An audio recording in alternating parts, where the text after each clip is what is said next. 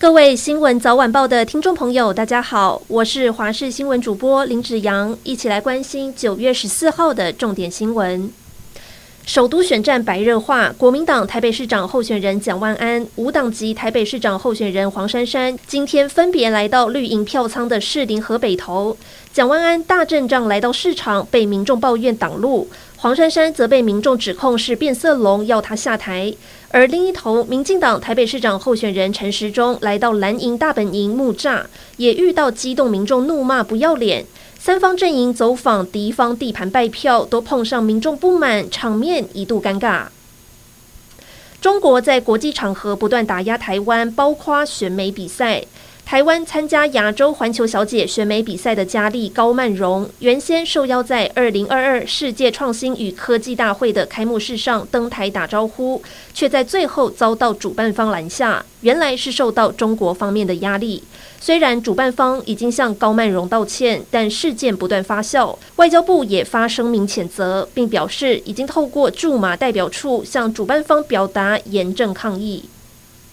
英国女王伊丽莎白二世的灵柩十四号开始会在西敏宫停灵四天，供民众瞻仰。英国当局预计这几天会有多达七十五万人排队，不过为了配合安检，最多只会让三十五万人瞻仰。沿路上已经大排长龙，甚至有许多民众带着帐篷准备睡在街上，风雨无阻要跟女王说再见。法新社也报道，现在旅馆一房难求，就连地下室没有窗户的房型，一个晚上的房价都要台币上万元。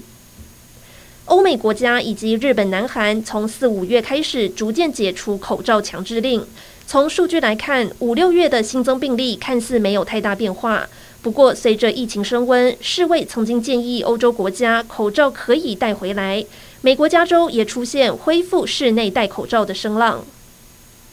今年七月，检方指挥警察局侦办国内最大人口贩运集团诱骗国人到柬埔寨从事诈骗工作案件，一口气带回九名嫌犯，其中一名黄姓嫌犯还找来曾经担任特侦组检察官的律师张静峰来辩护，希望可以脱罪。没想到这一名律师最近也成了受害者，从律师事务所网站外观到他本人的照片都被诈骗集团盗用。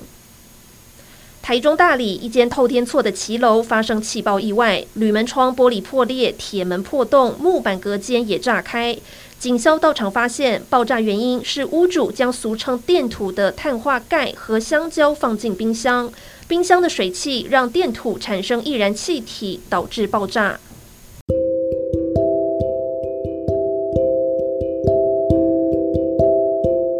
以上就是这一节新闻内容，感谢您的收听，我们下次再会。